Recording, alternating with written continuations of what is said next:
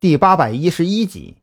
实际上，张扬这一觉只睡了不到五个小时。第二天早上七点四十出头，蓝雨桐就将张扬从床上给揪了起来。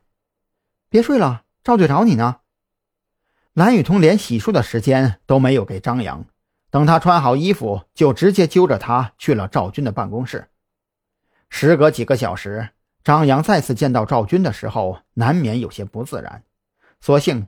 赵军这会儿只顾着操心今天下午的收网行动能否顺利执行，也没有心情跟张扬扯皮。小许那边休息的怎么样了？赵军示意二人坐下，也没搭理面色尴尬的张扬，看向蓝雨桐，开口问起了许志伟的情况。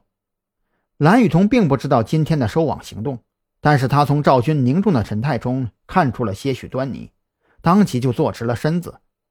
他上次昏迷就是太过劳累所致，休息了两天，现在状态挺好的。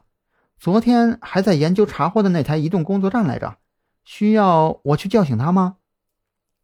先不用了，让他再睡一会儿吧。赵军确定许志伟已经满血复活，顿感欣慰的同时，也对今天的行动彻底放下心来。坐在一旁的张扬听到这段，却有些不乐意了，他觉得。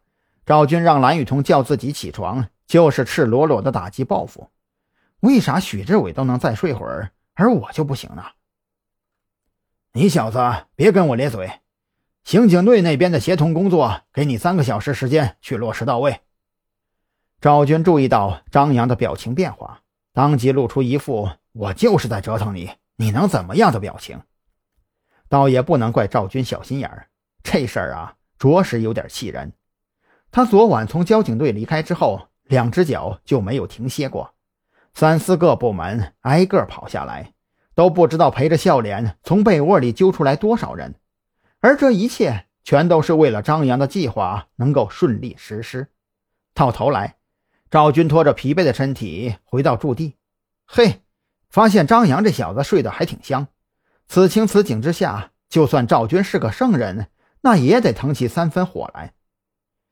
张扬怔怔地看着赵军，足有十几秒钟，最终还是在蓝雨桐的幸灾乐祸中败下阵来。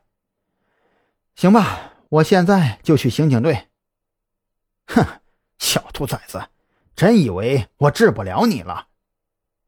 看着张扬怅然离开的背影，赵军面带欣慰地笑骂着。从驻地离开之后，张扬也没急着去刑警队，睡眼蓬松的他。先是找了个早餐铺，颇为悠闲的要了一碗豆浆和两根油条，就嚼吧了起来。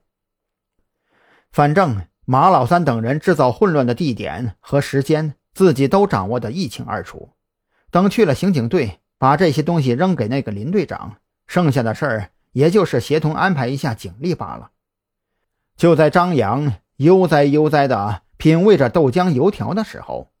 刑警队那边却是乱成了一团。山南市市局一大早就给刑警队下达了指示，要他们务必和特侦局以及本市的特警队保持高度同步。下午的收网行动只许成功，不许失败。收到这份指示，林队只觉得一个脑袋两个大。早上六点多的时候，赵军的确打电话。跟自己说了一嘴今天下午的行动计划，只是赵军对具体的行动计划也并不甚了解，只是说今天会有人来刑警队和自己详谈，并且说今天来的人掌握着下午马老三等人搞事情的详细时间和地点。